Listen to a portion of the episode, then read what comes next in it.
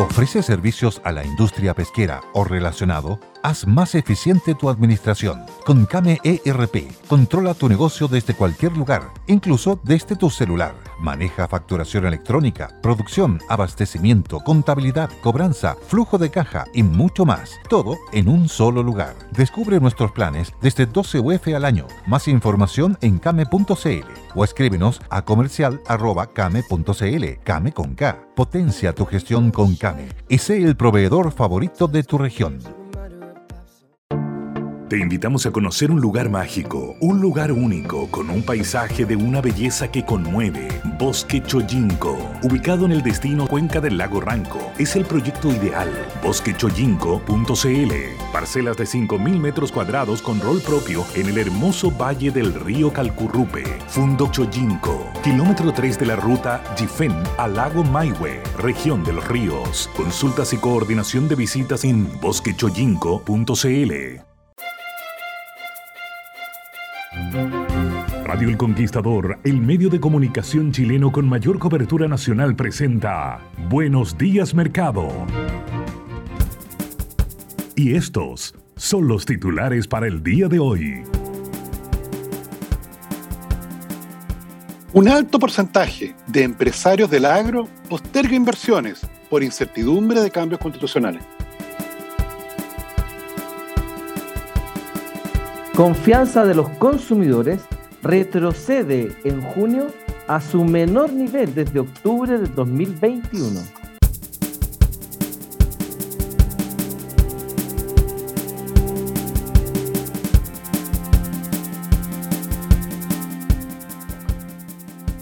¿Qué tal? ¿Cómo están ustedes? Muy buenos días, gusto de saludarlos. Bienvenidos a los Buenos Días Mercado. Este día, lunes, inicio de semana, 18 de julio.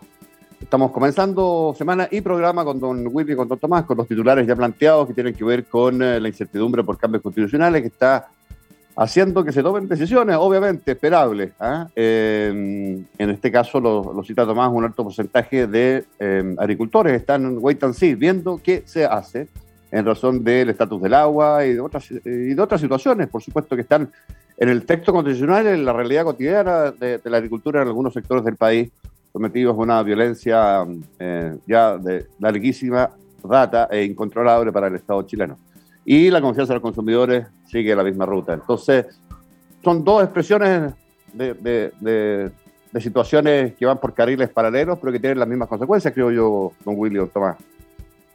Sin duda, señor Lavín, sin duda, porque, porque claro, efectivamente el mundo agrícola, claro, es un mundo relevante, eh, no solo en términos de, del empleo que da, Lavín, ahí es un gran generador de empleo, sino también porque efectivamente forma parte de, de, de nuestra canasta exportadora. Nosotros somos pequeños, grandes exportadores de alimentos.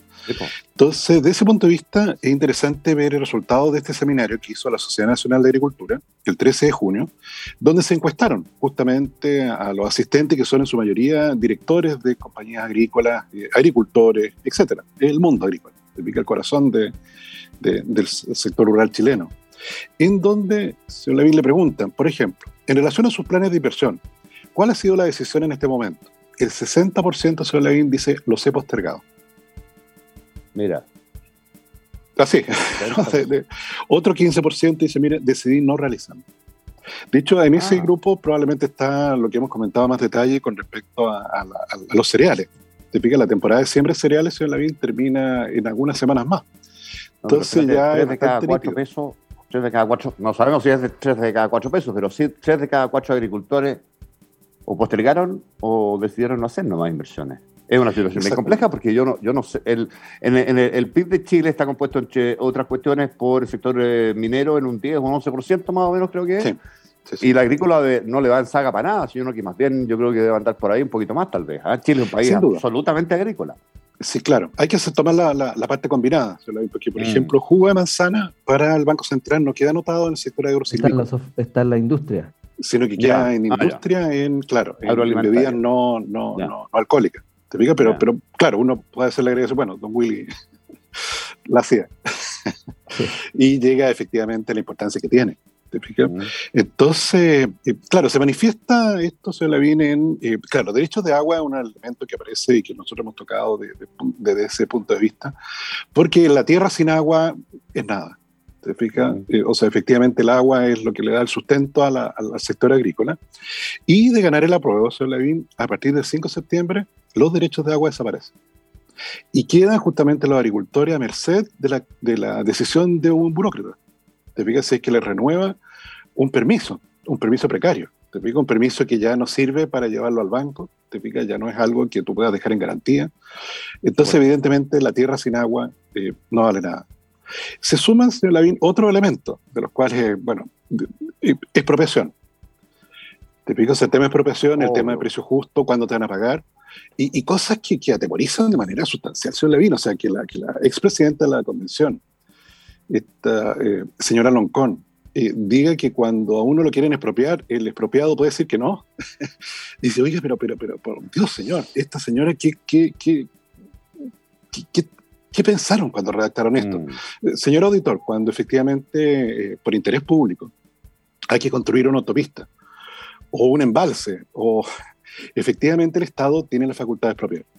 Llegan a tu casa y te dicen, señor, por aquí, señor Lavín, su castillo mm, eh, ya no va a poder estar aquí porque va a pasar una autopista, vamos a ampliar efectivamente las calles y lo que usted puede efectivamente reclamar, señor Lavín, es que le paguen efectivamente, efectivamente lo que vale. O sea, que el daño patrimonial que le genera esta expropiación sea compensado por el Estado. Hoy día la Constitución lo protege en esta materia, y tienen que pagarle, de hecho, al contado. Okay, nada de pago en 30 cuotas ni, ni, nada parecido. ¿Te fijas? Pero usted no se puede negar. ¿Te fijas? Dicho, esto tiene larga data, porque efectivamente antiguamente existía este problema y generaba una situación que los auditores más contemporáneos de nosotros se recordarán con la Casa Isla. Ah, la que está en, en Vespucio, casi a llegar a Osa. Claro. Exactamente, que uno iba por la avenida, por, por Américo Vespucio y de repente te encontrabas con una casa en la mitad del camino y tenías que hacer un, un pequeño bypass de Figuera, porque claro, el dueño no quería. Bueno, eso ya, ya no existe. O sea, cuando te van a expropiar, te expropian y por cierto te compensan. ¿Te Pero lo que viene en la propuesta, como, como le dice usted, don Willy, de la tía Pikachu, eh, nada de eso existe. Y no sé, efectivamente, el, el, precio. Sí, el precio y la expropiación tomadas, además, no, no sé si lo hemos comentado acá, creo que sí, a propósito de la existencia de esta comisión que se crea, ¿no? ¿verdad? Una comisión de, que tiene un plazo de 8, extendible a 12 años, que, cuyos miembros son nombrados por el presidente de la República y que deciden eh, expropiar los, los, cualquier terreno agrícola o no, digamos, ¿eh? que, que, tenga trazas, visos de, de ser, eh, o que pudiera haber pertenecido o pertenecer a, a pueblos originarios y con el derecho mataleo que tú dices, ¿ah? el precio justo.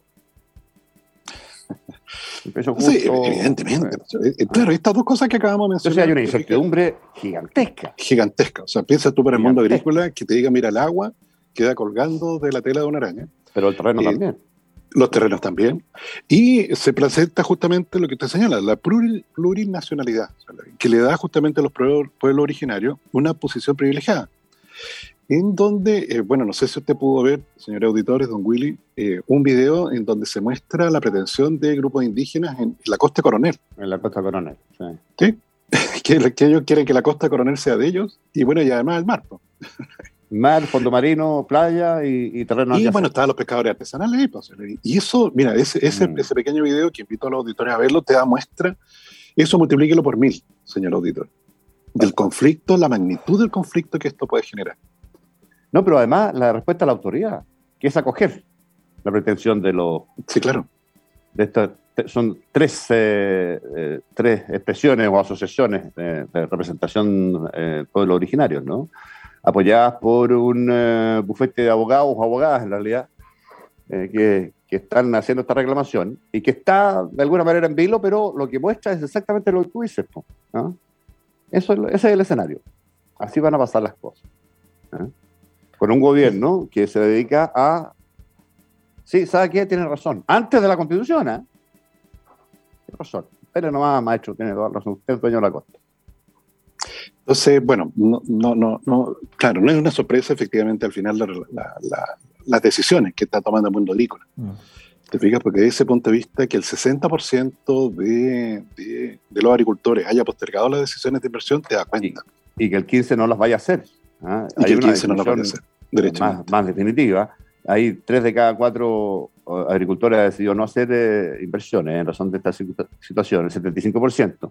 No me van a decir a mí que el 75% es de derecha y que qué sé yo, digo. ¿ah? en Chile no es así. ¿ah? Entonces, ahí lo que hay es un fundamento del, tenor que tú dices. ¿ah? ¿Sabes qué? No. Sin garantías, no. Es, muy complejo porque además hoy día la agricultura está, está inmovilizada, como bien dice Tomás, en todas sus decisiones en, ciclos que son anuales. Si, esto es lo peor de todo, digamos, en ciclos que son anuales. Entonces, lo que no se siembra ahora, no se va a sembrar ahora y no va a estar disponible ahora. Va a estar disponible para la próxima temporada. Eh, y adicionalmente, eh, el depender una, un, un, recurso tan, tan importante como el agua, depender de la discrecionalidad de un funcionario, porque no, no, no, no, no nos, que no nos traten de engañar, ¿no? Diciendo que eh, esta discrecionalidad va a estar acotada, que, que, el funcionario va a ser profesional, que mira, no nos vengan con cosas. Aquí hay un derecho que está consagrado, hoy día eh, es, un bien, es un derecho transable, es un activo del agricultor con el cual puede ir a pedir un crédito para la siembra, que normalmente se hace, ¿no es cierto? Ir al banco y decirle, mire, yo quiero, necesito tal cantidad de plata porque quiero hacer algunos mejoras en el campo. Eh, y, lo primero que le preguntan, ¿tiene derechos de agua? Sí, ¿y cuáles son? Y, de ahí parte la conversación. Si hoy día ese derecho ya no va a existir de la forma en que existe hoy día, sino que va a depender del funcionario de agricultura, de, no sé qué ministerio, digamos, el que va a tener el, derecho a, decir si sí o si no, eh, como está consagrado en la constitución de la tía Pikachu. Eh, evidentemente que ningún banco va a arriesgar plata que no es de ellos. ¿ah? Los bancos prestan plata que es de tercero. Por lo tanto, tienen que tener el banco tiene un rol fiduciario en esto, de confianza. Entonces, si, si, si esto va a depender de un funcionario que se va a tomar un café a la plaza de no sé dónde y que puede ser fácilmente eh, influenciable. Puede quitárselo a un agricultor porque le cayó mal, puede, por, la razón que sea, porque entiendo que no hay expresión de causa en la decisión, que tampoco, eh, porque si, incluso si existiera razón de eh, expresión de causa, probablemente terminaría en tribunales, ¿ah? si, si, que la causa al, al, al afectado no, no, no, no, le, no, le convence, digamos. Entonces, es generar una inestabilidad en el sector agrícola de marca mayor. Eh, y eso creo que es muy, muy complejo y muy delicado para una actividad que es tan importante como la agricultura. Y está el tema además de la violencia rural mapuche o lo como quieran llamarla, que se está extendiendo a una región adicional que ya tiene dos o tres episodios, me refiero a la región, a la región de los ríos. Eh, estaba leyendo acá Pedimos reconsiderar la decisión. Parlamentarios por los ríos condenan doble ataque y reabren debate por el estado de excepción, que se decidió no extenderlo a esa zona por no haber antecedentes suficientes. Parece que habría antecedentes suficientes. Hay una, quema masiva de maquinaria también, una nueva quema masiva de, maquinaria eh, en, la región de los ríos hasta hacia donde se extiende el conflicto, que es una región también absolutamente agrícola. Eh, y vendrá la región de los lagos probablemente y, así, ¿no? Entonces, Está esta doble situación del agua, de la incertidumbre respecto a los terrenos, eh, de la extensión de la violencia rural em, como factores de incertidumbre y esta decisión de los agricultores que parece, oye, absolutamente razonable, absolutamente razonable.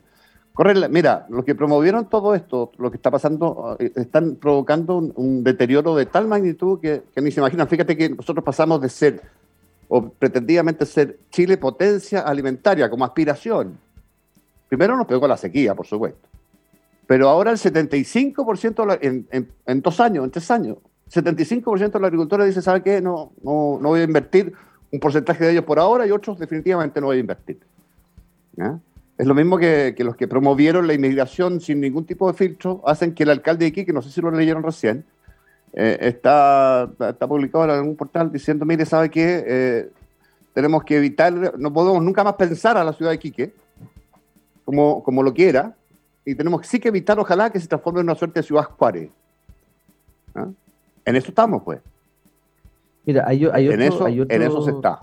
Hay otro factor también que eh, va a profundizar la crisis inflacionaria, producto que en este minuto, esos, esos campos que, están, eh, que no van a invertir en la siembra por este riesgo, ¿no? que empieza a operar el 5 de septiembre, si es que gana la, prueba de la constitución de la tía Pikachu, si eso pasara, eh, el 5 de septiembre no va a haber, eh, por lo que estamos leyendo, digamos, va a haber un déficit de eh, producción alimenticia en, la próxima temporada, lo que se va a, evidentemente, tratar de compensar con importaciones de eso, de eso, de eso que no se produce acá, ¿cierto? Y esa importación va a, alimentar, va, a aumentar la demanda por dólares y adivina qué es lo que va a pasar. Más dólar a lucas, más inflación, y esto es un, este es un tema que, no termina nunca. Entonces, ahora, claro, si gana la prueba, el dólar puede llegar a dos lucas, digamos, y ahí sí que no. Eh, eh, este es otro país, esto, es otra realidad muy deteriorada, con mucha incertidumbre, con mucha arbitrariedad, con una constitución que en la práctica no se va a poder modificar en, nada eh, por, por, estas condiciones del artículo, creo que el 161, el de la el de que hay que ir a preguntarle a los pueblos originarios si les parece bien o no hacer una modificación. 191 creo que. O 191, mm. eh, donde cualquier cosa, en rigor, cualquier cosa los puede afectar. O sea, puede ser una modificación en, en, educación, les va a afectar. Puede ser eh, una modificación en cualquier, eh, cualquier ámbito, no, es que nos va a afectar el ánimo, van a decir por último. No, y en el tema, William, en el tema de aguas. En el tema de aguas nomás. En el tema de los territorios, de esta comisión que se crea, qué sé yo. Por eso. o el cambio del sistema político, no, mira, no, los cupos. Los nos sentimos menoscabados, claro. Y por, lo tanto, Entonces, evidentemente que vamos a estar frente a un escenario de una constitución que no se va a poder eh, modificar. Y aunque se pueda modificar en algún factor, señor auditor, no va a ser este Congreso bicameral el que la va a modificar va a ser un Congreso fundamentalmente basado en una Cámara de Diputados, en una Cámara, ¿no es cierto?, con escaños reservados, donde vamos a tener un enclave que, que, ya se eliminó, que, que, justamente gran parte de esta, de, esta izquierda cuestionó y criticó los senadores designados, pues, pues bien, ellos tienen sus propios parlamentarios designados eh, en cupos especializados. Eh, y hoy día Hoy día estamos viendo que la posibilidad de modificar esta constitución para los efectos de la institucionalidad económica, lo que fuere, eh, está muy lejana de poder ser. Fíjate que lo que y, tú dices... perdona, y con esto, con, esto, con esto termino nomás, porque escuché el otro día al presidente Boric en una entrevista que decía que si ganaba el rechazo, iba, iba a ser otra convención, cuando el mandato mm. no es ese. o sea, ni Pinochet, ni Pinochet, cuando perdió el plebiscito, se le ocurrió decir, voy a hacer otro plebiscito ratificatorio para ver si por si acaso me aceptan. No, señor, perdió y se aceptó. Es un voluntarismo, una expresión de deseo del presidente, pero no tiene ninguna base o sustento legal constitucional. La convención se extingue el 4 de septiembre sin renovarse hasta que no exista una nueva modificación constitucional aprobada por dos tercios de la actual constitución que le dé vida a una nueva convención. Y eso es, eh, me imagino yo, claro, hasta para el presidente.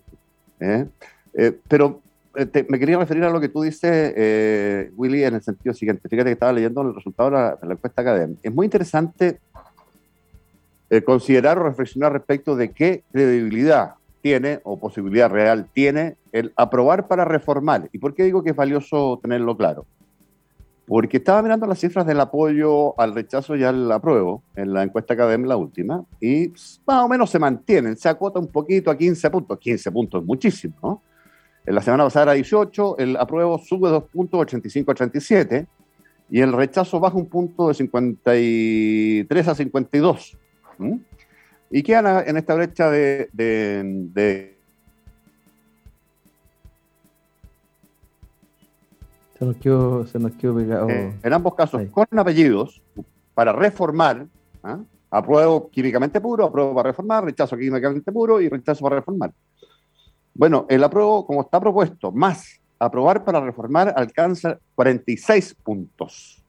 Pasa de 37, aprobar químicamente puro, a aprobar eh, eh, y junto con reformar a 46. Y queda a 7 puntos del rechazo.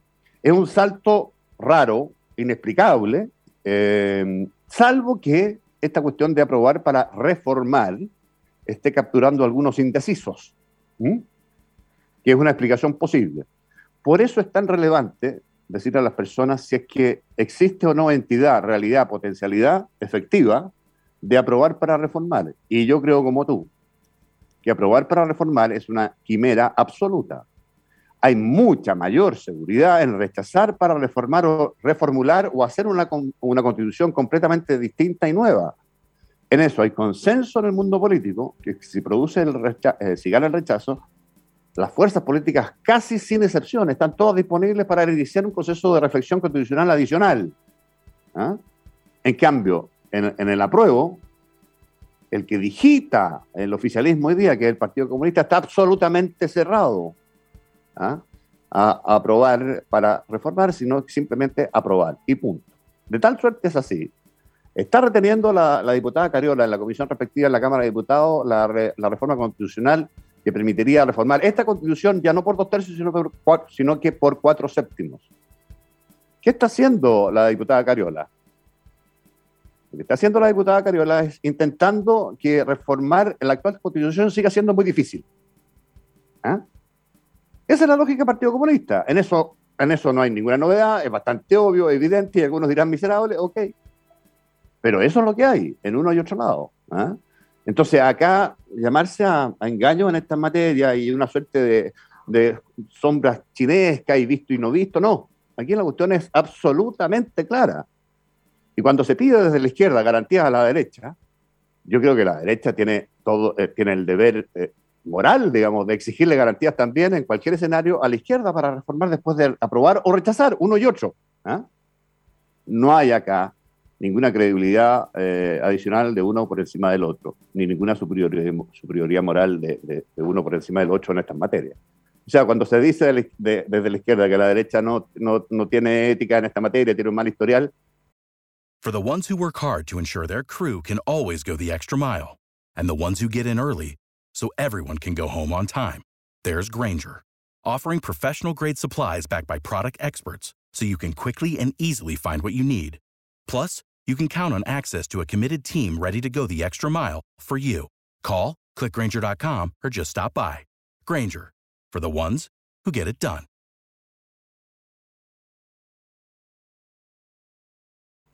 Perdona, yo creo que esta debe ser la, la constitución más reformada en la historia de Chile, desde el año 89. Sin la derecha, ninguna de esas modificaciones hubiera sido posible. Ninguna. Entonces, ¿Sabéis lo que pasa? A mí lo que me, provoca esa irritación es cuando el relato, eh, inyectado de superioridad moral, mata el dato. Y el dato es completamente distinto del relato. ¿Ah? Eh, no sé, eh, yo no sé cómo lo miran ustedes, pero me da, la impresión que en estos temas hay que hablar suficientemente claro para entendernos cómo son las cosas, ¿o no? En blanco y negro. en blanco y negro, ¿cómo? En blanco y negro, evidentemente que es como tú lo, lo planteas. Eh, a mí lo que me preocupa son las señales económicas que, provoca este, este, esta, esta, discusión en el fondo, ¿no? Eh, la incertidumbre que provoca esta, esta, propuesta, esta propuesta de constitución. Eh, creo que la tía Pikachu, esta constitución de la tía Pikachu no, no da el ancho efectivamente para generar una condición eh, de toma de decisiones y, con esto voy a quedar enganchado para mi comentario a la vuelta comerciales, pero que tiene que ver con las expectativas de las personas. Eh, cuán, cuán optimistas o pesimistas ven el futuro. Yo creo que hoy día eh, todo este escenario, de alguna manera el Banco Central ya lo dijo, la, habló de la incertidumbre local, que podría tener el dólar entre 200 y 250 pesos más arriba de lo que debiese estar si el mundo fuera perfecto. Oye, eh, don Sebastián, buenos días. Vamos, vámonos está ahí, vigilante para que nos vayamos a comercial. Estamos muy atentos, Sebastián. Vámonos a corte, regresamos en breve con más al Buenos Días Mercado.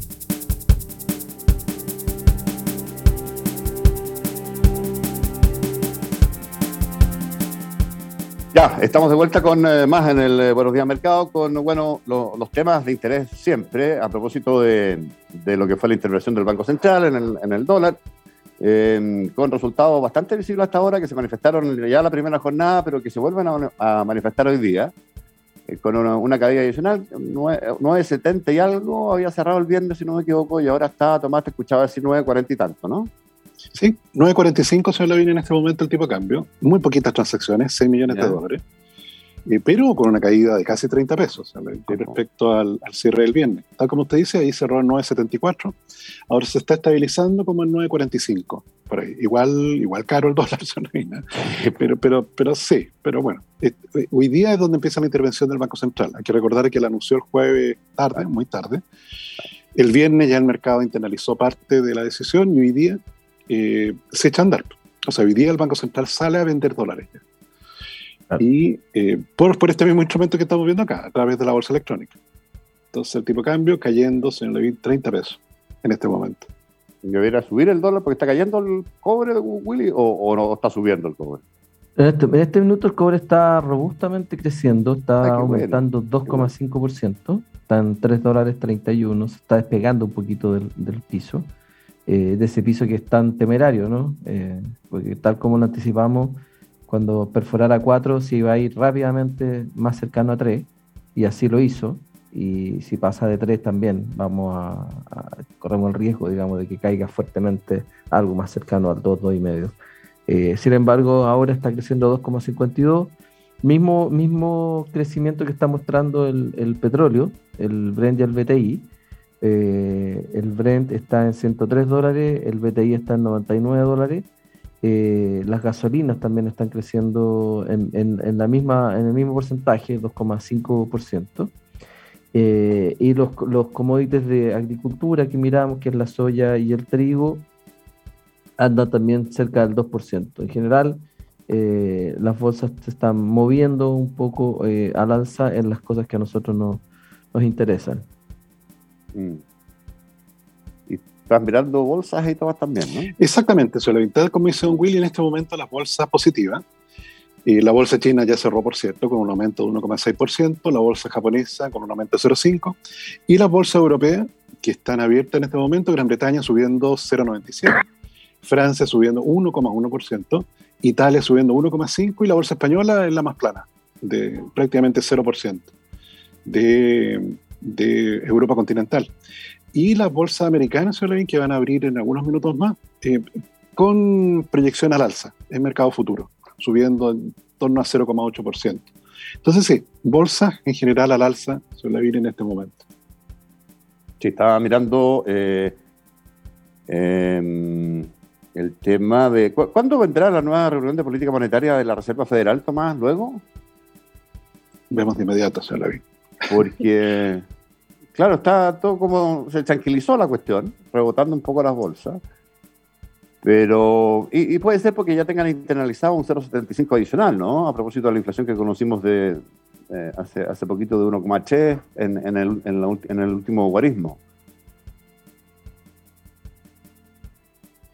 Pero, déjeme ver, luego, ¿eh? déjame ver, es el 26-27 de julio. Claro, sí, por una semana más. Exactamente. En una semana más. No, y ahí viene otro, otro sablazo, tal como usted dice, 75 puntos base puede ser. Sí, sí. Oye, no, Willy, nos quedamos eh, eh, en otros temas, pero me quedó pendiente el tema de la confianza del consumidor, ¿no? Sí, justamente, bueno, todo lo que estamos conversando tiene harta relación con, con este con este, la evolución de este índice de percepción del consumidor que elabora la, la Universidad del Desarrollo. Eh, y que nos muestra eh, una, una, caída importante, un retroceso importante en junio, eh, desde su peor nivel que fue en octubre. ¿ah? y esto se justifica en, en, en, varios sentidos, pero principalmente la encuesta da, da cuenta de el impacto que está teniendo la inflación. ¿ah? La inflación percibida es la que, la que está golpeando fuerte la, la confianza. Y esto tiene la lógica de, eh, proyectivamente, la gente ya ha ido entendiendo lo que es la inflación. Probablemente los millennials y todo ese grupo no lo entiende porque no han vivido fenómenos inflacionarios. Ellos han, crecido, han, nacieron y crecieron y han, crecido en un ambiente de bastante control inflacionario. La inflación no era un tema hasta hace poco, digamos, ¿ah? eh, con un banco central que actuaba para mantener eh, el, crecimiento de los precios en un rango meta entre 2 y 4%. Eh, hoy día estamos en cerca de 12 o algo así. Entonces, claro, eh, esto es un fenómeno nuevo, nuevo para ellos, que no sabemos si se hace conciencia del problema. Sin embargo, para, para, los grupos ya más de un poco más de edad, sí algo de registro tienen de lo que significa el flagelo, la inflación. Eh, que en general la inflación, y, esto es muy importante, afecta a los más pobres. ¿eh? Los, ricos tienen cómo protegerse de la inflación, digamos, tienen los ingresos suficientes para complementar, eh, mantener una canasta, la compra de una determinada canasta, digamos. En cambio, los sectores más pobres no tienen cómo protegerse de la inflación. Y por eso que resulta ser un flagelo tan importante, no tan, tan duro, y que afecta principalmente a los grupos de menores ingresos. De ahí la responsabilidad que tiene que tomar este gobierno, eh, pero a diferencia de otras discusiones sobre este tipo de temas, eh, el gobierno está creyendo que aumentando eh, los bonos probablemente van a compensar esa caída de ingresos, cuando en realidad, señor auditor, les están mintiendo. Y mienten porque para darle ese bono le tienen que sacar la plata a usted de nuevo con impuestos. Entonces le sacan plata a usted y se la entregan a través de bonos eh, eh, con lo que, con lo que es, su propia plata la que le están eh, de alguna manera devolviendo. y que, al, revés no neutraliza el efecto inflacionario, ¿ah? sino que lo profundiza, ¿ah? lo aumenta, producto de que este, este, tipo de gastos se van normalmente a, a, gasto corriente. Entonces, aquí hay un, hay, un, hay un problema que no se resuelve de esta forma, en mi opinión, la, forma en que se resuelve el problema inflacionario tiene que ver con mayor actividad económica, mayor confianza, mejores niveles de empleo y que los aumentos de demanda de bienes y servicios sea acompañado de un aumento en la oferta de bienes y servicios.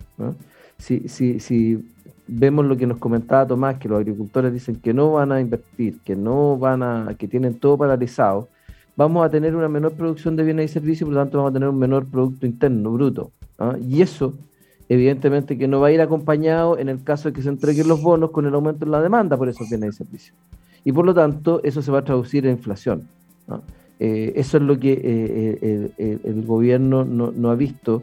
Yo creo que Marcel lo sabe, por supuesto que lo sabe, lo sabe mejor que nosotros, digamos. Entonces, alguien el otro día me decía, mira, es, cierto, eh, la reforma tributaria tiene estos ripios acá, tiene esto, Marcel, pero imagínate lo que sería esto sin Marcel. ¿ah? Eh, y claro, es, una, es un argumento bastante resignado, pero, pero tiene algo de lógica y algo de razón. ¿ah? Si no estuviera Marcel ahí conteniendo quizás qué presiones eh, de, que está viviendo día a día, digamos, este problema sería mucho peor. ¿ah? Y, en eso hay que mirarlo, tratar de mirarlo con el vaso medio lleno, digamos. ¿ah? Eh, no sé si, si, será la forma correcta, eh, pero yo tiendo a pensar que Marcel no lo está pasando bien, tiendo a pensar que Marcel está conteniendo presiones brutales de, de sectores que son bastante poco formados en el efecto que tienen determinadas eh, acciones económicas sobre el mercado, sobre los consumidores, sobre las decisiones de, los consumidores, de, las empresas, etcétera. Creo que son bastante más voluntariosos de creer que las cosas funcionan de una forma en la cual la verdad no funciona. Ah, la, economía funciona de la forma en que, en que funciona y en, la forma en que, todos conocemos, digamos, más allá de que eh, de, uno, uno crea de que porque eh, la moneda la moneda corriente no es el dólar, la gente no compra en dólares. Sí, ministro, la gente paga en dólares y se le sube el dólar, le van a subir los precios. Entonces, eso es lo mismo que pagar en dólares, eh, ministro. Entonces, mm. eh, yo creo que estamos teniendo aquí un problema. No te puedo creer. ¿ah? y, y, aquí la confianza del consumidor refleja eso. Oye, no, alguien, una persona me está escribiendo y me dice, pero ¿qué más inversión en agricultura? Si ya han invertido en los grandes campos, me hablan un montón de cuestiones como pensando en que eh, la inversión en el sector agrícola es como para crecer más, así, como hacer más grande. Claro que puede ser, por supuesto, yo tengo un campo floreciente y quiero...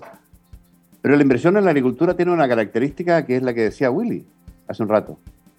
Cuando yo decido no invertir, es que estoy decidiendo no plantar. ¿Ah? No es como en la minería que no invierto este año y bueno, pero sigo sacando piedras porque ya tengo hartas piedras y qué sé. Si yo decido no, no plantar este año, resulta que este año no, no saco nada, digamos, ¿ah? y no pongo nada en el mercado. ¿ah? O si decido postergar la inversión. Entonces, no es solamente para, para qué siguen creciendo los agricultores si son tan grandes ya. Cuando deciden no invertir, significa decidir no plantar. ¿ah? Esa es la inversión que hacen y la hacen todos los años. Y resulta de esa inversión de todos los años lo que obtenemos son los recursos agrícolas que, de los cuales disfrutamos en, este país todavía. Así que eh, la, decisión de una inversión es más grave que el mero dejar de crecer los agricultores. ¿ah? Es un problema de incertidumbre alimentaria. Por supuesto, que si un agricultor planta o siembra eh, trigo, o sembrar, ¿no es cierto? Claro, siembra trigo y resulta que eh, gana esta, en la prueba de la constitución de la tía Pikachu, ¿qué es lo que va a pasar? Que al día siguiente le podrían quitar los derechos de agua. ¿Y qué hace con la producción, con la siembra, sin agua que la puede irrigar? Se le va a morir y va a perder toda la plata que haya invertido. Por lo tanto, ahí es donde tiene mucho sentido lo que dices tú. Por supuesto que habría, habrá otros agricultores más grandes que probablemente su inversión está asociada también a cambiar el tractor, a mejorar eh, la mecanización. Unos por allá que no les hago nada, ya lo Claro, ah. cambiar, cambiar la postación en el caso de la uva, ¿no es cierto? Estas postaciones donde se van apoyando las parras, eh, etcétera, digamos. O sea, hay muchas actividades que tienen que ver, y ojo, que no solamente afectan al agricultor. ¿ah? Y aquí engancho con otra cosa que es el ecosistema de pymes, ¿ah? que abastecen de bienes y servicios a la agricultura. ¿Ah? Eh, que tiene que ver con los que ponen los alambres, que tiene que ver con los que, los que hacen las postaciones, los que tienen que ver con eh, el mejoramiento de, de, los surcos, los que, los que, los que eh, les entiendo, no es, yo sé que no me reten, pero no es sacarle el filo, pero algo parecido a, la, a, la, a, la, a los discos de los araos, digamos, ¿cierto? Para que abran mejor los surcos. Todo eso lo hacen pequeñas y medianas empresas. ¿Ah? y también se van a ver afectados por esta decisión. Entonces, no es solamente, y no veamos al agricultor como el guatón que anda arriba de una Cherokee eh, y, con una calcomanía pegada atrás que dice salvemos la agricultura. Eso es un, eso es un tipo de transporte hay también, hay Todo, claro, hay todo un ecosistema de pequeña y mediana empresa, los transportistas, eh, en fin. Eh, incluso eh, en, algunas zonas donde se ha producido algún, algún eh, aumento de la actividad agrícola productiva, aparece el kiosco, aparece el gallo que vende gas, aparece, hay todo un ecosistema que también va a morir. Por supuesto. Entonces, que no se vea la agricultura con esta caricatura, como te digo yo, sino que aquí hay mucho más. Porque no todos los agricultores andan arriba de una Cherokee, no todos los agricultores eh, tienen el mismo, el mismo nivel de desarrollo y por lo tanto hay mucho ecosistema eh, de pequeña y mediana empresa, de emprendedores que al ver una actividad que está floreciendo se instalan con algún tipo de servicio de abastecimiento de bienes, de, de, algo que tenga relacionado con esa actividad. Por lo tanto, creo que, creo que es muy, muy, muy mala señal eh, la que estamos recibiendo. Por supuesto, ya lo hemos comentado varias veces, digamos, asociado a el apruebo el rechazo de la constitución de la tía Pikachu. Mm. Oye, em, eso sin hablar del empleo, ¿ah? o sea, progresivamente la agricultura, eh, la mediana y la, y la, mayor sobre todo, está más tecnificada y requiere un poquito menos mano de, mano de obra, pero en general es una industria que temporariamente o temporalmente, dependiendo de la etapa del año, es muy intensiva en uso de mano de obra. Eh, y, y es un escenario que se abre, un escenario ahí respecto del empleo y su temporalidad. ¿ah? Siempre decimos los veranos en Chile, o primavera, verano, son, son, son mejores para el empleo. ¿Por qué? Porque ahí entra la agricultura. Exactamente. ¿Mm? No, bueno, eso tú puede dejar de, empezar a ocurrir, o empezar a dejar de ocurrir. No, a mí me preocupa todo el desarrollo de la pequeña y mediana empresa, eh, las maestranzas y todo lo que le presta servicio a la agricultura. ¿ah? y como bien decías tú, los temporeros y todo, todo ese mundo también, eh, que va, va, a sufrir. Mm. Oiga, no, o nos vamos al último corte, regresamos en breve con más al, Buenos Días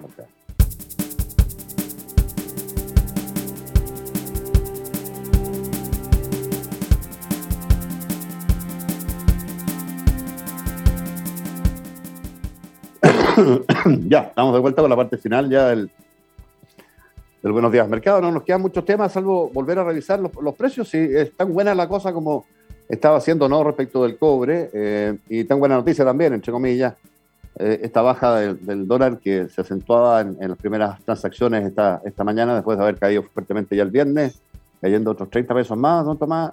¿Sigue así? Sí, se acentúa, sí, se acentúa, señor Levin. Eh, en este momento el tipo de cambio, 937 pesos.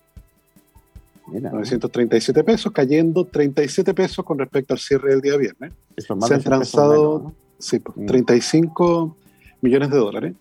Y claro, con, el cuidado de que, de que, claro, cuando llegó a 1.051 pesos, que, o 1.052, claro, fueron muy poquitas las transacciones que, que, se hicieron. Mm. Pero bueno, ese fue el récord.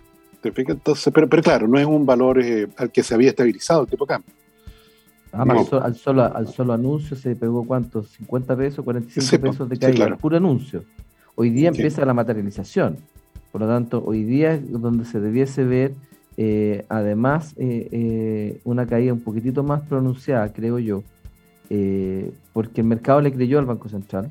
El mercado le creyó cuando el Banco Central dijo, no, aquí no, aquí no queremos estar. Y como bien dice Tomás, no, no dice cuál es el valor que le gusta, pero ese no. no dice el que le gusta, pero está diciendo, este no me gusta. ¿ah? entonces, evidentemente que el Banco Central con la robustez que tiene y, la claridad de política eh, monetaria y cambiaria que tiene eh, la institución, que encabeza la distinguida economista Rosana Costa, gran amiga, eh, tú te das cuenta, evidentemente. No, es que, Tomás y yo trabajamos con ella y es un ah, agrado trabajar con la Rosana. yo la tuve de Dipres, eh, cuando estaba en la NAMI, así que ahí, ahí, no, ahí no era tan simpática. Pero entiendo que no hay ningún Dipres simpático, así que O sea, es una, Jorge Salum, Jorge Salum sagrado, ya, Claro, sin duda, no hay, sin duda. No hay ningún Dipres simpático, así que... Ah, Jorge Salume, Jorge Salume era Claro, pero igual no te pasaba la plata, así que no... No, sin duda, pero no te digas enojado. No, claro, no, claro, Jorge Selume era más simpático, sí, exacto. Ahora, se está, hoy día, señor Lavín, se realiza el Chile Day. Sí, Está justamente la presidenta del Consejo del Banco Central en Estados Unidos, también está mm. Mario Marcel. Y bueno, una de las reuniones que tiene, señor Lavín, es con los dueños de alguna AFP y de ISAPRES chilenas. Inversores extranjeros, claro. Exactamente, inversionistas extranjeros. Entonces ahí ya la cosa ya, mm. ahí ya la cosa cambia, o sea, porque, evidentemente los tipos, sobre todo el mundo de la ISAPRES, pues, lo comentábamos el otro día, mm. están en una situación muy compleja. muy compleja. una industria a la que, se, le adicionó, a la que se le, se le, adicionó, creo yo, en las últimas horas un elemento eh, nuevo, y son las declaraciones de la ministra de Begoña Ayarza, que dice que ella no cree que esa cuestión vaya a ser así. Pero no, ella no, no, no yo no, hay que no, no encuentro que eso. es verdad. ¿eh? Pues, claro. ah, no, que, no, no, no, compleja la situación, ¿eh? muy compleja. Fíjate. No, porque claro, porque efectivamente si, si, si, el ministro sectorial no es capaz de darse cuenta de lo que está ocurriendo con una industria que está bajo su supervisión, mm. claro, al final el Ministerio de Hacienda tiene que intervenir. O sea, Mario Marcel no puede quedarse en un mm. palco mirando mm. cómo se va de espalda una industria como esa. Dejando votado a más de 3 millones de beneficiarios. 3 millones 300 aproximadamente. Exactamente. Oye, bueno, ya, eh, don Sebastián, usted ha hecho irrupción ahí Don Willy nos da el último dato, el cobre, y, le hacemos este caso. sí, el cobre en este minuto se está transando en 3 dólares 32, está 2,72% arriba. El Ranger BTI también está en 2,73, 2,46 arriba. Están todos los commodities al alza, pero hoy día la verdad es que lo que nos interesa es que el cobre recupere espacio y, se aleje de, ese piso psicológico de los 3 dólares. Mm. Oye, ya, nos empezamos a despedir entonces, nos reencontramos, si les parece, don Tomás, don William, Sebastián, eh, mañana. Lo Hasta mañana. Chao.